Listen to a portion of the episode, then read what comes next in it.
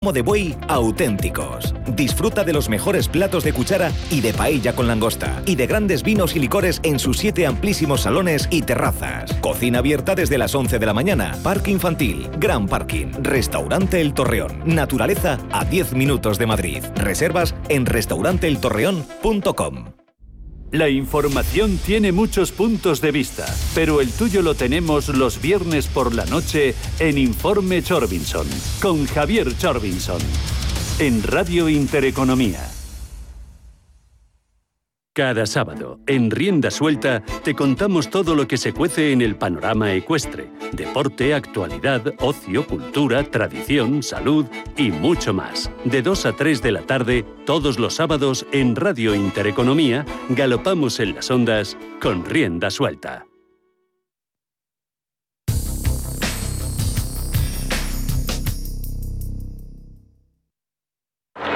Every business day, more than a billion shares change hands on America's major stock exchanges.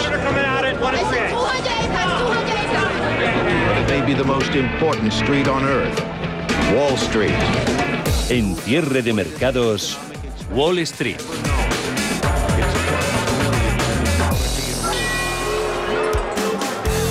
Termina la segunda semana de agosto, un agosto tremendamente atípico en los mercados. Buen comportamiento de la renta variable a este y al otro lado del Atlántico, pero sobre todo en Estados Unidos, donde sus principales índices no paran de apuntarse máximos históricos en medio de ciertos niveles de volatilidad propia de la baja negociación de estas fechas. El Dow Jones y el SP500, nada más abrir la bolsa hace aproximadamente media hora, han vuelto a pulverizar los récords históricos que marcaron anoche a al cierre. Han llegado a situarse en el caso del Dow Jones en los 35.610 puntos, en el caso del SP500 en los 4.468 puntos. Ahora mismo en tiempo real el Dow Jones se acaba de dar la vuelta, está cediendo un ligerísimo 0,02%, está prácticamente plano y marca 35.491 puntos. Por su parte, el SP500 gana un 0,03, también está plano y se coloca en los 4.462 puntos.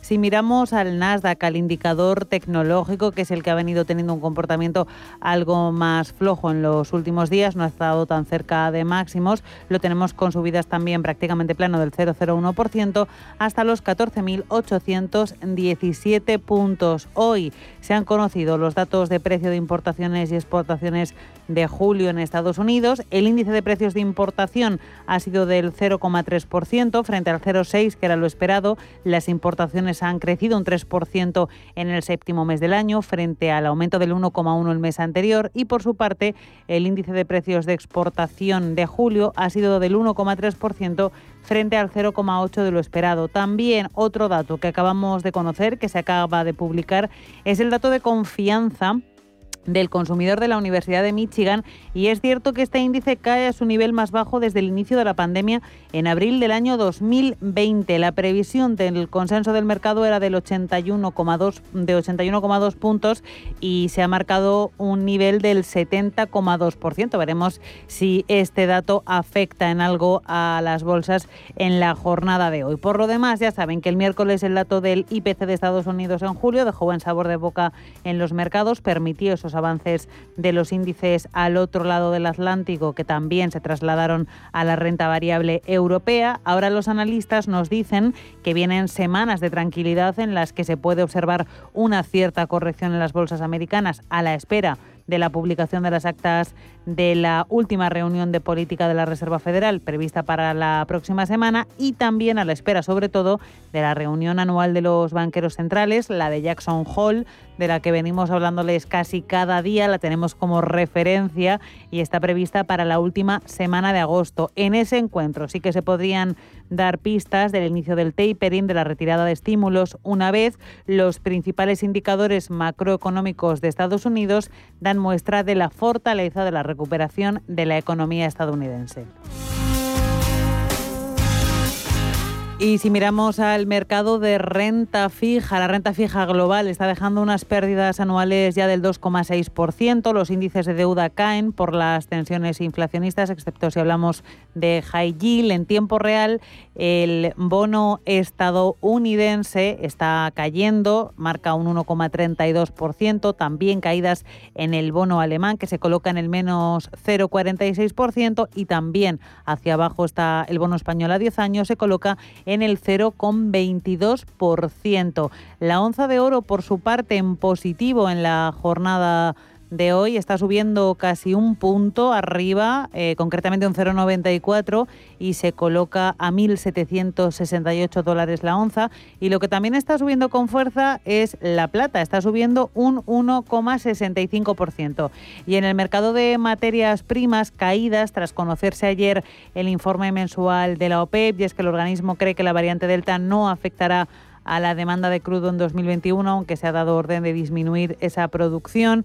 En tiempo real tenemos al barril de crudo West Texas, al de referencia en Estados Unidos con caídas del 0,3% en el entorno de los 69 dólares, el barril de tipo Bren, el de referencia en Europa, por encima de los 70, pero también con caídas. Y en el mercado de divisas, el dólar retrocede ligeramente, pero se mantiene cerca de máximos de cuatro meses. Se cambia a 1,17 dólares.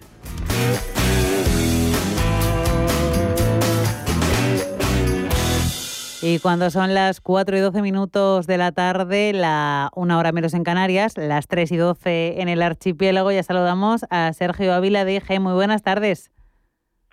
Hola, ¿qué tal? Muy buenas tardes. Sergio, sentimiento de mercado para terminar la semana. Nada más abrir Wall Street, nuevos máximos en el SP500 y en el, y en el Dow Jones, en medio de la volatilidad también propia de, estos días. Bueno, sí, efectivamente. Eh, estamos viendo subidas, subidas en todos los mercados. Y a pesar de, eso, uno podría pensar ¿no? que, podría haber demasiado optimismo. ¿no? Pero si nos fijamos en los indicadores de sentimiento, realmente lo que vemos es que hasta ahora el sentimiento ha sido muy negativo. Es decir, llevamos ya varios días consecutivos viendo el indicador de medio codicia de la CNN pues en zona de miedo. Hoy hemos pasado a zona de neutralidad, lo cual, bueno, pues eh, ya balancea un poco ¿no? el, el sentimiento, esa balanza, ¿no?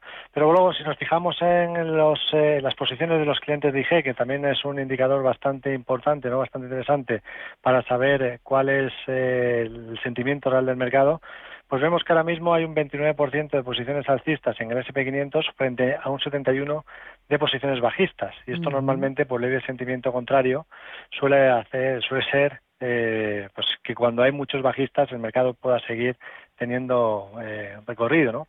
Así que la mayor parte de los índices eh, la mayor parte de las operaciones siguen siendo bajistas. O sea que de momento mucho pesimismo que sigue siendo pues eh, mayor gasolina para el mercado. Claro.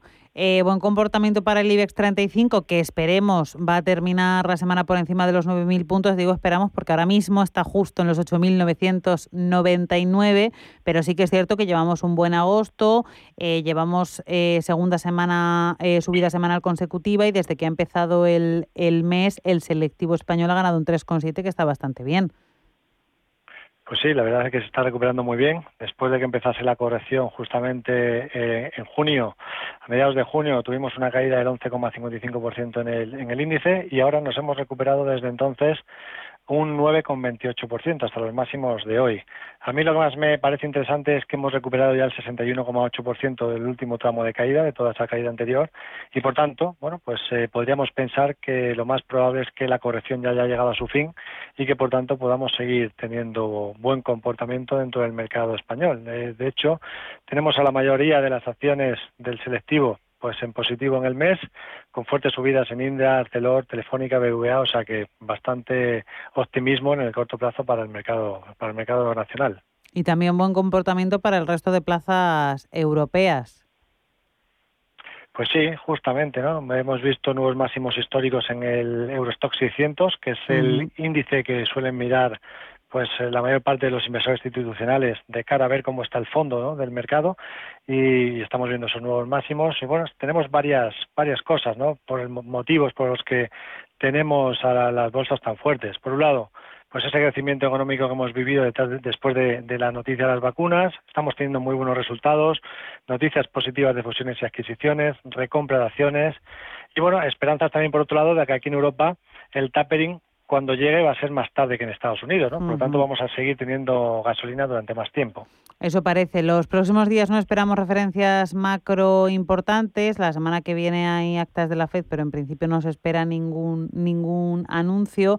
Los datos macro que hemos tenido hasta ahora han sido buenos, hablan de recuperación. ¿Podemos esperar en la renta variable algún susto para las próximas semanas, a lo mejor propio de este mes? Bueno, yo lo que me fijaría es en los vencimientos de derivados de la semana que viene, el viernes. Es cierto que estamos en un periodo estacional que habitualmente suele ser lateral o negativo. De momento no está no está siendo así, porque sigue habiendo esa lluvia de dinero por parte de los bancos centrales que sigue apoyando con la compra de 120.000 millones de dólares eh, por parte de la Fed mensuales ¿no? de compra de bonos. Por lo tanto, mientras siga habiendo gasolina, pues el mercado sigue, sigue tirando hacia arriba.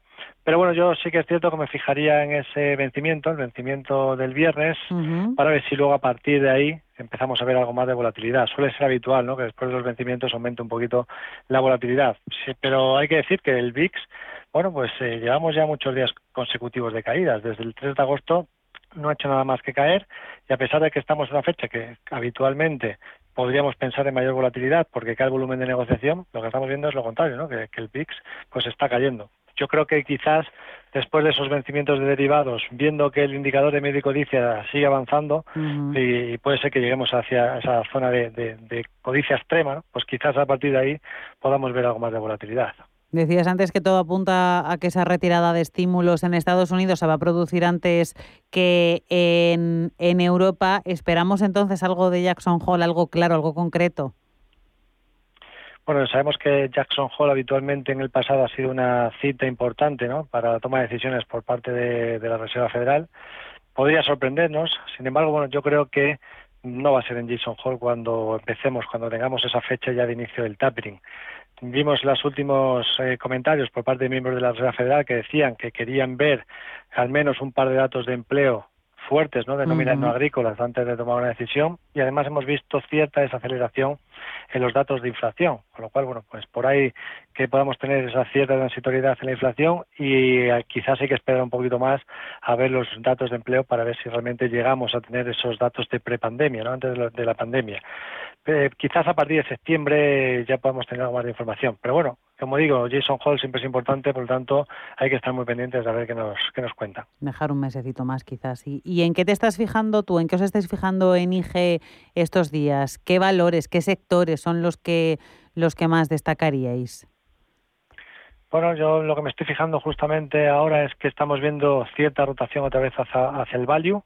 Eh, por un lado, pues el sectorial bancario se está comportando bien, ¿no? Con esa expectativa de que si hubiese un tapering podrían llegar antes esas subidas de tipos de interés y que eso le beneficie al sector, con lo cual pues tanto en el sector eh, en Norteamérica, pues tenemos compañías fuertes como pueden ser pues JP Morgan, Citi, Banco of America, lo están haciendo realmente bien, Wells Fargo, por ahí eh, sería uno de los sectores en los que me fijo. Luego, por otro lado, me fijo también en el sector de las infraestructuras en Estados Unidos, teniendo en cuenta de que el plan de infraestructuras de Biden podría, pues evidentemente, mejorar los beneficios de estas empresas, compañías como Vulcan Materials, Martín Marietta, Jacobs Engineering, muchas de estas eh, fuertes empresas eh, norteamericanas que se pueden aprovechar de ello. Y luego, por otro lado, otro sector que se está comportando bien y que suele ser habitual en estas fechas, que es un sector más defensivo, es el sector de eh, cuidados de la salud, el farmacéutico. Además, tenemos la variante Delta, ¿no? que sigue en cierta manera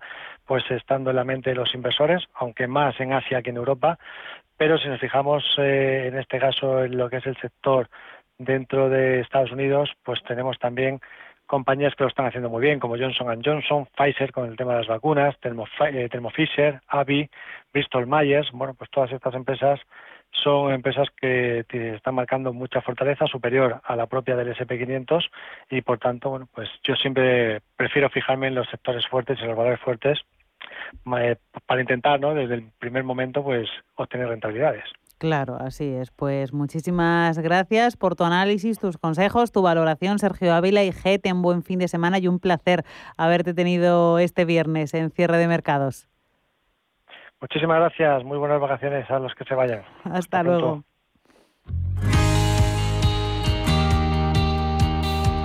El objetivo europeo marcado para 2030 es la reducción de las emisiones de CO2 un 40% respecto a 1990. Las auditorías energéticas se han convertido en la principal herramienta y son obligatorias.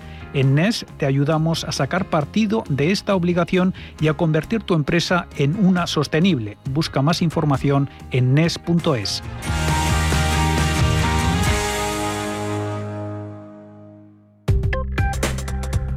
Crónica de criptodivisas. En el mercado de criptodivisas, nueva jornada de subidas importantes en las principales monedas digitales tras dos semanas, tras un mes de agosto de muy buen comportamiento. Ese buen comportamiento, de hecho, ya se inició a últimos del mes de julio. En tiempo real tenemos al Bitcoin con subidas del 5,5% hasta los 46.556 dólares. Así se revaloriza ahora mismo. También el Ethereum gana un 6,5%, 3.233 dólares. Y atención al Cardano, que está ganando cerca de un 20%, arriba un 19,9 en tiempo real, se cambia a 2 dólares con 2 centavos. Pero vamos a dar más detalles sobre el mundo, sobre el sector de las criptomonedas junto a Estefanía Moniz. Las principales criptomonedas cotizan al alza este viernes. El Bitcoin supera los 46.000 dólares, el Ethereum los 3.200 y otras como Cardano superan ascensos de dos dígitos. El optimismo de los mercados acerca de la inflación en Estados Unidos, así como noticias como el contrato de Messi en el PSG que incluye pago en fan tokens, han animado a los fanáticos de las cripto. Recientemente, algunos expertos ponían el siguiente nivel a vigilar para el Bitcoin en los 51.000 dólares. La mayor criptomoneda del mundo registra subidas del 11% en lo que llevamos del mes de agosto, tras revalorizarse un 18% en julio. Por su parte, el Ethereum también registra notables subidas, gana un 28% en agosto y el Cardano sorprende con una revalorización del 56% este mes. Cierre de mercados con Alma Navarro. Si mantienes la cabeza en su sitio, cuando a tu alrededor todos la pierden, si crees en ti mismo cuando otros dudan, el mundo del trading es tuyo. Trading 24 horas, un sinfín de oportunidades. Cuando ves la oportunidad, IG. Todas las operaciones conllevan riesgo. 76% de las cuentas de inversores minoristas pierden dinero en la negociación de CFD con este proveedor. Debe considerar si comprende el funcionamiento de los CFD y si puede permitirse asumir un riesgo elevado de perder su dinero. Trabajo nuevo, otra casa. Si tu vida cambia de prisa, mejor renting. El nuevo renting de coches de Santander que se adapta a tu vida. Más fácil, incluye todo lo que necesitas. Más flexible, puedes modificarlo en caso de imprevistos. Y más libre porque disfrutas de tener coche sin comprarlo. Estrena coche con la confianza del Santander. Consulta condiciones en bancosantander.es. Grupo ACS patrocina este espacio. Sesión en positivo para los principales índices del viejo continente. El IBEX 35, camino de terminar en positivo el último día de la semana y acumular una ganancia del 1,4% en los últimos cinco días, encadenando así su segunda semana de subidas consecutivas. Y es que en el mes de agosto el selectivo español ha ganado un 3,7%. La principal referencia macro del viernes aquí en nuestro país han sido los datos de IPC. La inflación ha bajado un 0,8% en julio, pero crece en términos interanuales hasta el 2,9%. Son máximos desde 2017 y los causantes de la escalada en los precios el séptimo mes del año son básicamente el sector hotelero, que ha subido bastante los precios, y también el sector de la alimentación. En tiempo real vemos al IBEX 35 peleándose por esos 9.000 puntos, esa importante barrera psicológica. Ahora mismo está marcando 8.995 con subidas del 0,18%. En la jornada ha llegado a alcanzar los 9.015 puntos. Si echamos un vistazo a los principales índices del selectivo español, entre los que acumulan las mayores ganancias, tenemos a Fluidra, está hoy fuerte, gana un 4, 3%. Sus acciones se cambian a 36 euros con 35 céntimos. Amadeus también está ganando un 2,1%. Cuestan sus acciones 53 euros con 38 céntimos. También importantes subidas para Cerinox, cercanas al 2%, un 1,95% arriba. 11,74 euros sus acciones y también subidas importantes para Siemens Gamesa, gana un 1,6% y sus títulos cotizan a 24,68 euros. En el otro lado de la tabla, entre las que más caen, Indra está perdiendo un 1,7%, 8,86 euros por acción. Repsol también signo negativo, pierde un 1,4% y sus acciones marcan 9 euros con 60 céntimos. Grifols también en signo negativo, pierde un 0,82%, sus acciones cuestan 20,61 euros y también en entre los bancos, BBVA es el que más está cayendo, pierde un 0,7%. Sus acciones cuestan 5 euros con 84 céntimos.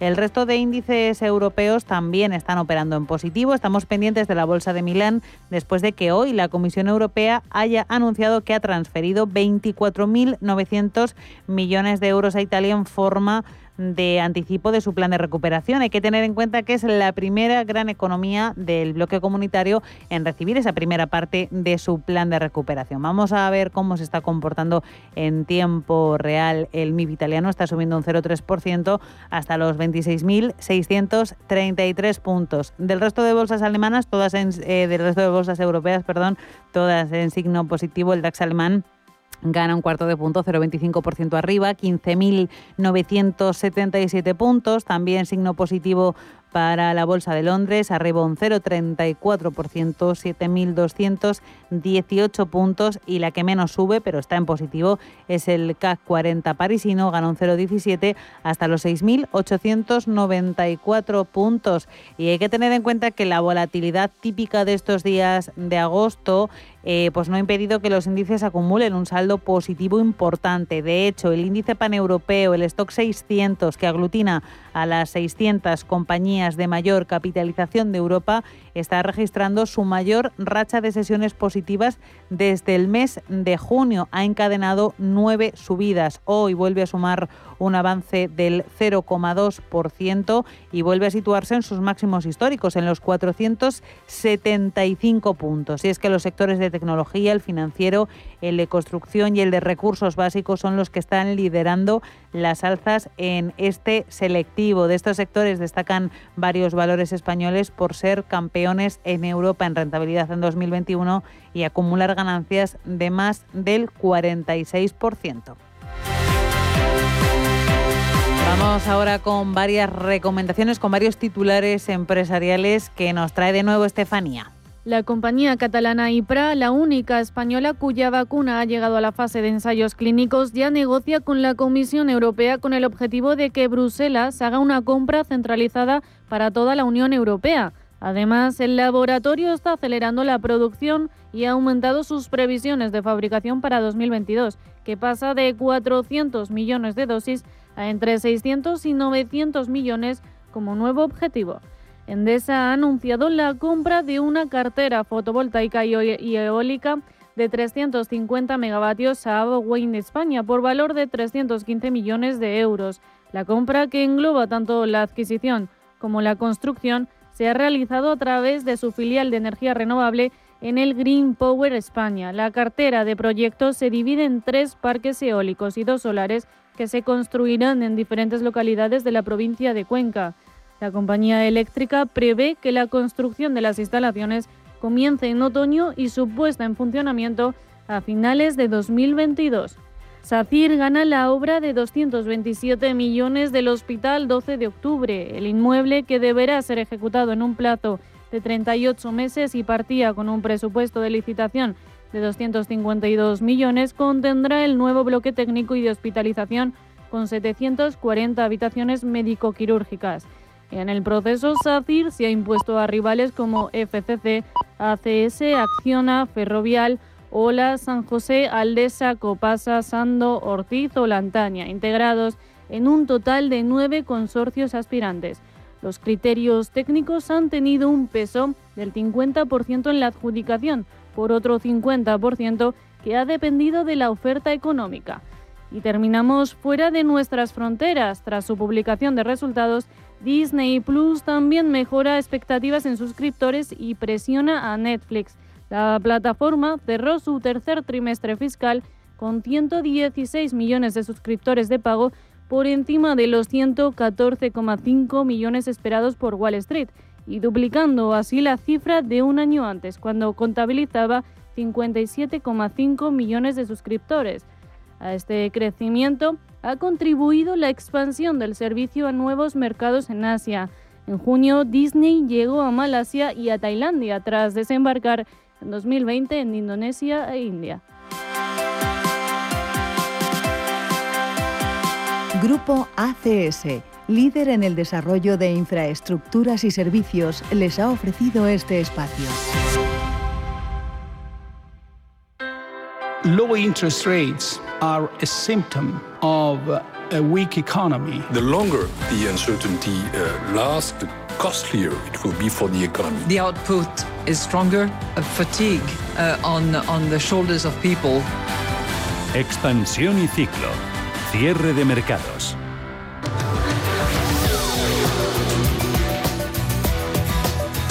Bajada del IPC en el mes de julio, que crece, sin embargo, en términos interanuales hasta el 2,9%. De hecho, hablamos de máximos desde el 2017. Los causantes de la escalada en los precios del séptimo mes del año, los hoteles y la alimentación. Estefanía Muniz, buenas tardes. Buenas tardes, Alma. Descenso del 0,8% del IPC en julio con respecto al mes anterior. En tasa interanual, la inflación se sitúa en el 2,9%, dos décimas por encima de julio y su tasa más elevada desde 2017. Con este repunte, con que el IPC anual encadena su séptima tasa positiva consecutiva, la inflación continúa en niveles desconocidos desde hace cuatro años. El recorte del IVA en la electricidad y las rebajas de verano llevan al IPC mensual a su mayor descenso en un año. En comparativa interanual, la subida se basa en el encarecimiento de los hoteles, de los alimentos y a la estabilización en los precios de telefonía frente a los retrocesos que habían experimentado los precios de estos bienes y servicios en el mismo periodo del año pasado. Baleares y Canarias liderarán la recuperación del crecimiento en nuestro país. La recuperación del turismo en las islas, clave para el crecimiento del PIB este año y el que viene, según el último informe que hoy ha publicado BBVA Research. Después de elevar sus previsiones de crecimiento de la economía española hasta el 6,5% en el 2021, BBVA Research ha mejorado también los pronósticos para todas las comunidades autónomas, en particular para las más focalizadas en el turismo, como Cataluña y las Islas Baleares y Canarias. Según el Observatorio Regional del tercer trimestre, en casi todas las comunidades se recuperará en el 2022 el nivel de Producto Interior Bruto anterior a la pandemia. Y continúa la campaña de vacunación en nuestro país. Estamos muy cerca de llegar a los 30 millones de personas con pauta completa. La mayoría de comunidades autónomas están vacunando ya a los menores de 16 años. Andalucía y Madrid vacunan desde hoy sin cita previa, mientras en Estados Unidos la FDA ha autorizado hoy el uso de una tercera dosis de vacuna de Pfizer o Moderna, pero solo para las personas inmunodeprimidas y sin fecha de administración aún. El regulador sanitario descarta de momento que el resto de la población vaya a necesitar esta tercera dosis. Y tráfico pone en marcha la operación especial 15 de agosto. Desde las 3 de esta tarde se prevén 6.600.000 desplazamientos por carretera. Es un 7,6% más que en el mismo periodo del año pasado. Operación especial que se mantiene hasta la medianoche del lunes y que el 16 de agosto es festivo en Andalucía, Aragón, Asturias, Canarias y Castilla y León. En esta operación se incrementará el uso de radares fijos y móviles y la DGT dispondrá de drones y helicópteros. Como de costumbre, para favorecer la circulación en las zonas más conflictivas, Tráfico instalará carriles reversibles y adicionales con conos en las horas de mayor afluencia, además de itinerarios alternativos.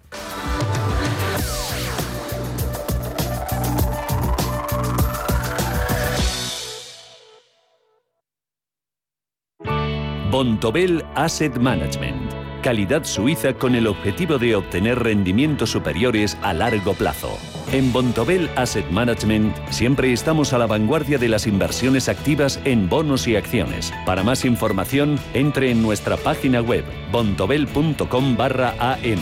Bontobel Asset Management, su especialista global en fondos de inversión. Radio Intereconomía es la mejor plataforma para dar a conocer, relanzar y poner voz a su empresa. Nuestro equipo comercial le asesora para conseguir sus objetivos. Contacte con nosotros. Teléfono 91 999 2121 y en el mail comercial arroba intereconomía.com. Radio Intereconomía, la radio de las empresas. Cierre de mercados.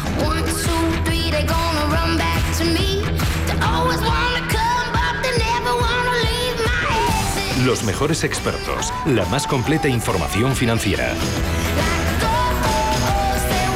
El espacio de bolsa y mucho más. El paraíso financiero. Y hoy en cierre de mercados, en los próximos minutos, nos toca hablar de hipotecas. Y lo vamos a hacer, entre otras cosas, porque iAhorro acaba de publicar su índice de hipotecas del segundo trimestre de 2021. Así que ya saludamos a Laura Martínez, experta financiera de iAhorro. Hola, Laura, buenas tardes. Hola, buenas tardes. La pregunta del millón, Laura, ¿estamos en un buen momento para hipotecarnos o si tenemos un poco de paciencia el futuro próximo puede ser incluso mejor para conseguir mm, las condiciones más óptimas posibles? Pues mira, ahora mismo estamos en el momento perfecto para, para pedir una hipoteca. ¿Por qué? Porque nos encontramos ante el precio de los pisos que está bajando, llevamos ya unos meses en los que se está reduciendo el precio y luego nos encontramos ante unos tipos fijos y unos tipos variables en las hipotecas en mínimos históricos. O sea, hacía mucho tiempo que no, que no encontrábamos estos datos y una, uno de los motivos es el Euribor, que sigue en negativo y sigue muy cerca del menos 0,5%. ¿Es tan evidente que ahora mismo haya que elegir tipo fijo frente a tipo variable o hay que leer la letra pequeña un poco más?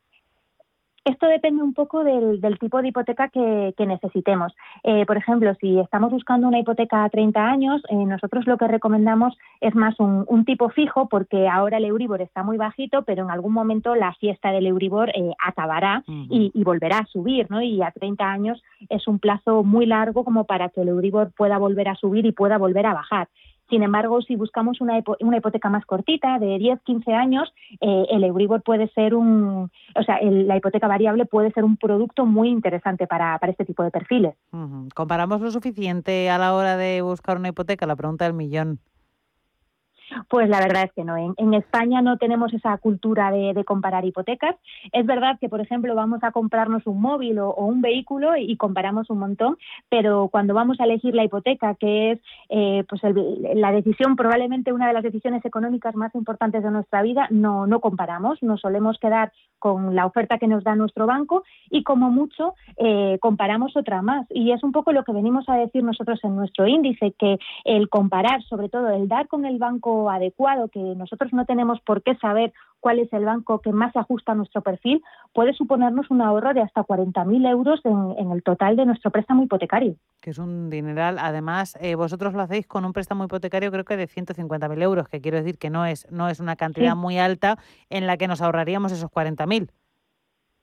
Exacto, es que eh, nosotros no tenemos por qué saber eh, a qué banco nuestro perfil le puede gustar más, ¿no? Y es un poco lo que lo que hacemos nosotros en ahorro. Eh, nosotros trabajamos con 20 bancos, tenemos 200 productos financieros y lo que hacemos es un poco, según el perfil del usuario, intentar encajarle en qué banco se ajusta más y así va a conseguir una hipoteca mucho mejor que probablemente la que tenga. Es más, nos pasa que el, 80% de nuestros usuarios viene con, con una oferta y nosotros al a ese, de ese 80% al 70% le conseguimos mejorar la hipoteca que, él trae, ¿no? O sea, a casi todos, vamos.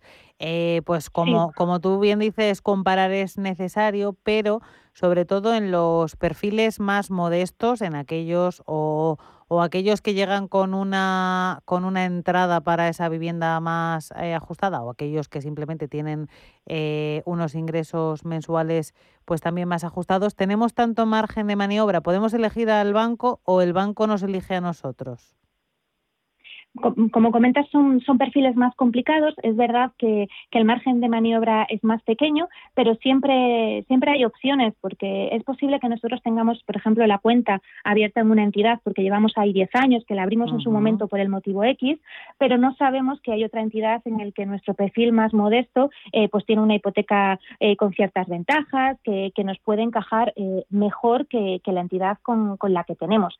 Eh, yo creo que estos perfiles son los que más tienen que comparar y los que más tienen que ir al mercado y buscar opciones, porque seguro que con las entidades que, hay eh, van a encontrar la, hipoteca que necesitan y la que más se ajusta a, sus necesidades. Los perfiles premium, por una manera, o, con más solventes, ¿no? lo suelen tener más fácil. ¿no? Eh, ellos, los bancos sí que podemos decir que en este caso se los rifan ¿no? que en el otro caso. Y lo bueno ahora mismo es que nos encontramos en una situación en la que muchos bancos nos ofrecen hipotecas sin penalizarnos si nos, mm, si nos vamos del banco. Por lo tanto, al final, eh, la comparativa, lo mejor es hacerla, entiendo, antes de pedir la hipoteca, pero ahora cada vez hay más posibilidades de hacerla después. Exacto, es, es que es una cosa también que es muy cultural en España que no, no lo solemos hacer. Comparar previamente es súper importante, pero si ya tienes una hipoteca, eh, a los 3, 4 años, eh, en otros países de Europa es muy común eh, mirar el resto de bancos, oye, me ofreces algo mejor, como puedes cambiar de compañía telefónica o, de, o, de, vehículo, de lo que sea, y si te ofrecen algo mejor, ahora mismo con la ley hipotecaria los gastos son muy bajitos, pues coger el préstamo y llevártelo a otro banco y mejorar tus condiciones y ahorrar. Claro, ahorrar, aunque no sea desde el principio, pero bueno, un poco después, que siempre, efectivamente, siempre viene bien. Exacto. Pues Laura Martínez, experta financiera de ahorro, muchísimas gracias por haber compartido con nosotros esa letra pequeña de vuestro índice hipotecario del segundo trimestre de 2021. Un placer siempre tenerte aquí en los micrófonos de cierre de mercados. Muchas gracias a vosotros. Si estás pensando en comprar una casa, entra en cuchabank.es y accede a nuestra oferta hipotecaria. Cuchabank, el banco de tu nueva casa. No sé de dónde vamos a recortar más. ¿Sabes lo que es la eficiencia energética? NES te demuestra que sí puedes ahorrar más en energía. En NES son expertos en ahorro y auditorías energéticas. Trabajan con las mejores empresas y al mejor precio. Ellas les avalan. Infórmate en NES.es. Te realizamos un estudio de forma gratuita. Pregunta y contacta en info.nes.es. NES, conviértelo en tu partner energético.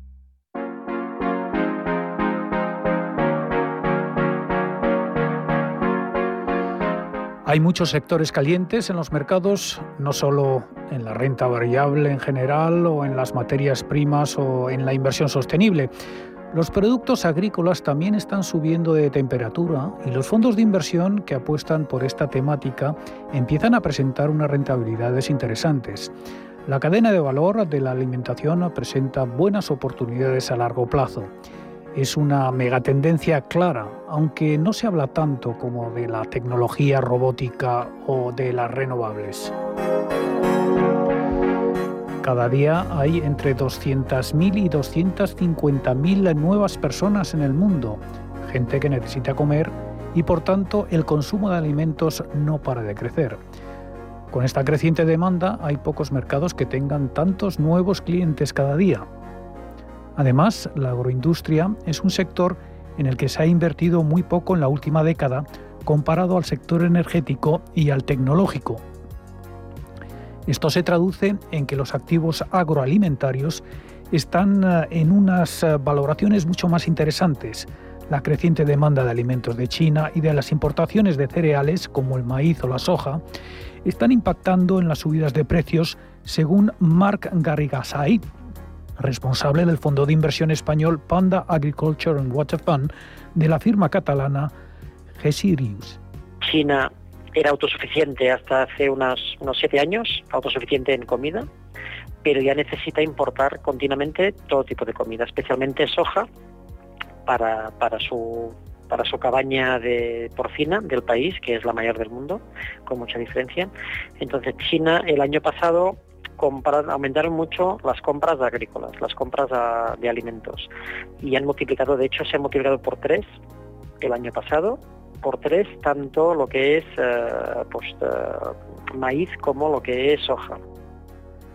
El sector de la agroindustria es uno de los más contaminantes. La PAC, la Política Agrícola Común, uno de los buques insignia de la Unión Europea, corre el riesgo de socavar los objetivos climáticos de cero emisiones netas de CO2 eh, porque sigue apoyando industrias alimentarias altamente contaminantes. La reforma de la PAC no va en este sentido todo lo rápido que debiera en un mercado de 2 billones de euros en activos. En este sentido, queda mucho por hacer para que la agroindustria sea sostenible con la creciente presión de producir alimentos. En los próximos 40 años tendremos que producir más comida que en los últimos 10.000 años en la humanidad. Pero deberá, deberemos hacerlo con menos agua, con menos tierra agrícola y contaminando menos. Por tanto, mm, se necesita mucha inversión, se necesita que muchos chicos jóvenes y profesionales creen nuevas empresas agroalimentarias, lo que se llama el agritech, ¿no? el agritech, las compañías tecnológicas agrícolas, y se necesita mucha más inversión de la que ha habido estos años en países y sectores. En España existen pocos productos de inversión relacionados con esta temática. El fondo que gestiona Garrigasait es uno de ellos. Invierte en empresas que tienen plantaciones de cereales, frutas y verduras. La cartera incluye también fabricantes de maquinaria agrícola como tractores y cosechadoras y empresas de irrigación y purificación de agua. Un producto para ahorrar a largo plazo con menos riesgos que otro fondo de bolsa, ya que es un sector, el agrícola, mucho más estable, aunque puntualmente puede sufrir volatilidad por desastres naturales o grandes sequías. Además, está descorrelacionado con otros sectores como la tecnología. Y ahora estamos en una fase muy positiva en la que en, la que en un año, en los últimos seis meses se ha tenido un 22%, eh, pero realmente eh, el fondo llevaba un retraso porque los precios agrícolas cayeron y por tanto los márgenes del sector fueron más bajos y por tanto estamos en un rendimiento alrededor del 4% en, los últimos cinco años, a 4-5%, pero aumentando y por tanto, mm, eh, pues bueno, es un fondo que esperamos a largo plazo que obtengamos pues entre un 5 y 10% anual, ¿no?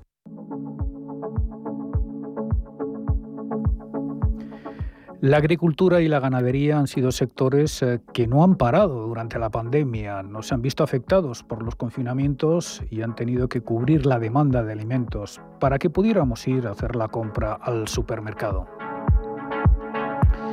España es uno de los países eh, más potentes a nivel agroalimentario de Europa, pero lo cierto es que la mayoría de los negocios son familiares y sigue muy atomizado. Aquí el inversor podría aprovechar también movimientos de concentración. Seguramente eh, el sector necesita aún de, cierta concentración porque obviamente eh, no es fácil ser pequeño en este mundo. Tiene que ser, tienes que tener un nicho, un nicho, un producto muy nicho para, para que te vayan bien las cosas. Si no es un producto muy nicho, pues ser pequeño es un problema porque tienes que invertir en maquinaria, tienes que invertir en, en muchos activos, en personal, entonces no tienes economías de escala.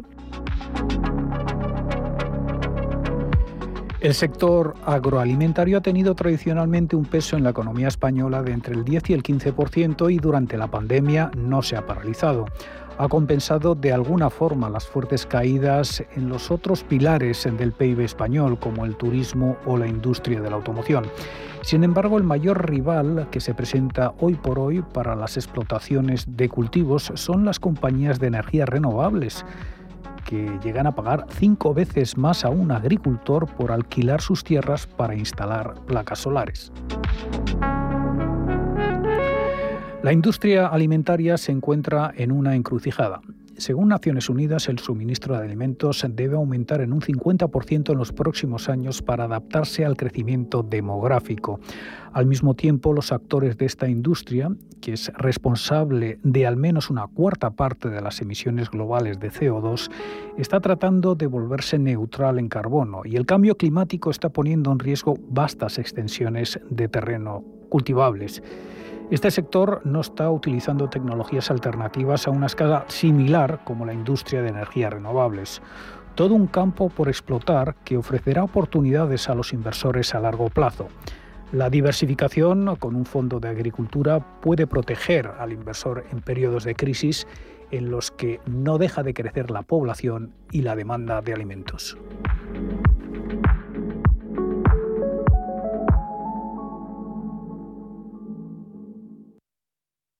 Tras 25 años de experiencia, Radio Intereconomía comienza una nueva época. Contamos con tu audiencia. Peregrinos es el programa que te invita a recorrer con nosotros el Camino de Santiago. Los viernes en Radio Intereconomía, Peregrinos. Te contaremos su historia, sus lugares más emblemáticos, la actualidad y los testimonios de superación que quedaron impresos en las huellas del camino. Peregrinos. Los viernes a las 7 de la tarde en Radio Intereconomía. Los viernes a las 10 de la noche tienes una cita con otro gato, el gato gourmet. Andrés Sánchez Magro presenta una guía semanal gastronómica, enológica, de restaurantes, literaria, musical, con todos aquellos ingredientes necesarios para cocinar la buena vida. El gato gourmet, los viernes a las 10 de la noche aquí, en Radio Intereconomía.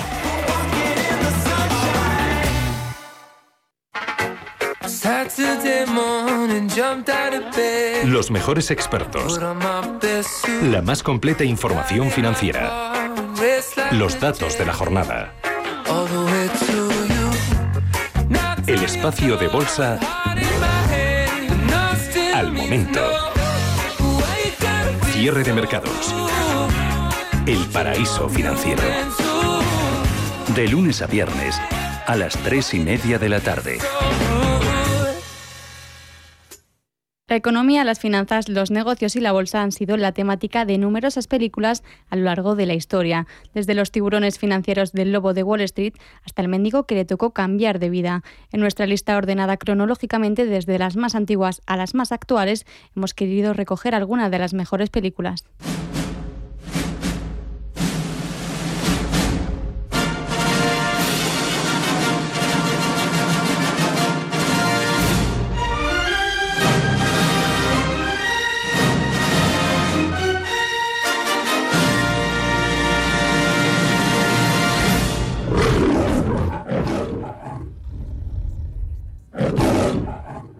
Si el señor Biggs hace el trabajo que le hemos pagado, creo que tendremos un muy feliz año nuevo. Ya lo creo.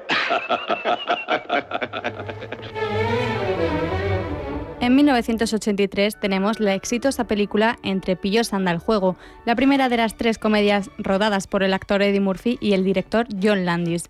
Recordada como la mejor y más exitosa de las tres, la película narra la historia de dos hombres de negocios que sostienen distintas tesis sobre las condiciones de la naturaleza humana. Para corroborar sus teorías hacen una apuesta y cambian los destinos de dos personas socialmente antagónicas, el ejecutivo más brillante y un mendigo buscavidas. Una comedia que curiosamente trascendía hace unos años para establecer nuevas regulaciones en los mercados financieros en lo que ya se conoce como la regla Eddie Murphy. Hola, muchacho. Encantado de volver a verle, señor Gecko. Prueba el stick tartar. No está en el menú, pero Luis te lo hará. Desde luego, señor. Para beber, señor. Agua mineral, por favor. Wall Street es una película de 1987 dirigida por Oliver Stone y protagonizada por Michael Douglas y Charlie Sheen. Cuenta la historia de un joven broker que intenta abrirse camino en Wall Street. Aquí se muestra sin tapujos el mecanismo económico de la ambición, los trapos sucios de un país o en empresas hundidas para beneficio propio. La película se ha convertido en la muestra de los excesos de la década de los 80 con Douglas defendiendo que la codicia es una buena opción. En 2010 aparece la secuela de la película Wall Street 2, El dinero nunca duerme, ambientada 20 años después cuando Gordon Gekko sale de prisión. Adoro el dinero. Adoro el dinero más que las cosas que se pueden comprar con él. ¿Le sorprende? Dinero. A él no le importa si soy bueno o no. No le importa si ronco o no. No le importa a qué Dios rezo. Solo hay tres cosas en este mundo que acepten esto incondicionalmente. Los perros, los donuts y el dinero. Con el dinero de los demás de 1991 es una adaptación de una obra teatral que se convierte en un vehículo idóneo para Danny DeVito como Larry Garfield, más conocido en Wall Street como Larry el liquidador. El apodo viene por su habilidad para apoderarse de las empresas de los demás y con un próximo objetivo, conseguir la compañía de un patriarca de 81 años junto a una ingeniosa abogada. Podría ser no vende acciones al precio de las de MSC, doctor Jacobs. Hablando de un volumen altísimo. Tendré que consultarlo con mi gente. Estupendo, doctor. Si quiere perder otra oportunidad y ver cómo sus colegas se hacen ricos realizando ensayos clínicos, no compre y cuelgue el teléfono. En el año 2000 surge El Informador con las caras de Vin Diesel o Ben Affleck como protagonistas. La historia de un joven que recibe una oferta para trabajar como agente de bolsa en un chiringuito financiero. En la película podemos ver la forma de actuar de estas empresas desde la forma de reclutar a los vendedores a las artimañas que utilizan para vender productos sin valor a sus clientes. Share prices continued to tumble. Lehman Brothers was forced to declare itself bankrupt. The largest single point drop. The regulators, they had the power to do every case that I made when I was state attorney general. They just didn't want to. Inside Job es un documental de 2010 sobre la crisis financiera de 2008 dirigido por Charles Ferguson. Ha recibido el premio Oscar al mejor documental en 2011 y además de la crisis habla sobre la sistemática corrupción de los Estados Unidos por la industria de servicios financieros y las consecuencias de dicha corrupción. Just minutes ago, CNN has confirmed that the Federal Reserve is negotiating to rescue insurance giant AIG. The negotiations could include an $85 billion temporary loan to stave off AIG's imminent collapse. Un año después, en 2011, Malas Noticias nace como una adaptación del bestseller de Andrew Ross, que cuenta cómo estalló la crisis económica del 2008 y cómo actuaron los poderosos ante esa situación. La historia se centra en Harry Paulson, interpretado por William Hart como secretario del Tesoro y en los conflictos entre Wall Street y el gobierno de Washington. Vuestro objetivo será ahora el 1% más rico de los americanos. Y os estoy hablando de ballenas, de putas Moby Dicks. Y con este guion, que ahora será vuestro arpón, os enseñaré a cada uno de vosotros a ser el puto Capitán Ahab. ¿Entendido? ¿Eh? En 2013, el lobo de Wall Street irrumpe en el mercado cinematográfico basada en la historia real del corredor de bolsa neoyorquino Jordan Belfort, interpretado por DiCaprio, un joven de los 80 que perseguía el sueño americano, pero que pronto se da cuenta que lo más importante no era hacer ganar dinero a sus clientes, sino llevarse él una buena comisión. Su enorme éxito y fortuna le llevó a ser denominado como el lobo de Wall Street. Dinero, poder, mujeres y drogas, el temor a la ley no importaba para su manada de lobos. Para ellos, la discreción y el conformismo no existen. Michael, ¿cómo estás? He descubierto algo muy interesante. Todo el mercado inmobiliario está apuntalado con créditos basura. Se va a derrumbar. El mercado inmobiliario es súper sólido. Es una bomba de relojería. Por último, en 2015, la gran apuesta en la que nos cuentan varias historias relacionadas con la crisis financiera conectada con la implosión y explosión de burbujas afectadas por las negociaciones altamente especulativas en el mercado de la financiación de viviendas. La película fue nominada a los premios Oscar en 2016 en cinco categorías. Una selección de algunas de las mejores películas sobre economía, finanzas y bolsa que han sido todo un éxito a lo largo de la historia.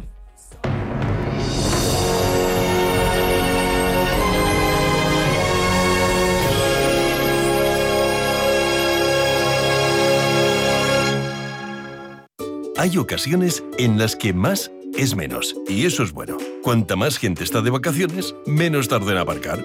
Cuanto más queda de verano, menos me duele que acabe el día. Y este verano, con Renta 4 Banco, cuanto más invierto, menos comisiones pago. Y eso sí que es bueno. Entra e infórmate de las bases de la promoción en tu oficina Renta 4 más cercana o en r4.com. Renta 4 Banco, tu banco especialista en inversión. Radio Intereconomía es la mejor plataforma para dar a conocer, relanzar y poner voz a su empresa. Nuestro equipo comercial le asesora para conseguir sus objetivos. Contacte con nosotros en el 91 999 21 21 o escribiendo a comercial@intereconomía.com. Radio Intereconomía, la radio de las empresas. Si te gusta el séptimo arte, Vivir de Cine es tu programa. Dirigido y producido desde Hollywood por José Ignacio Cuenca y presentado por María Ayer. Toda la actualidad del cine, estrenos, festivales y críticas sin olvidar los clásicos. En la madrugada del viernes al sábado, de 1 a 3, Vivir de Cine, en Radio Intereconomía. Radio Intereconomía. Eres lo que escuchas.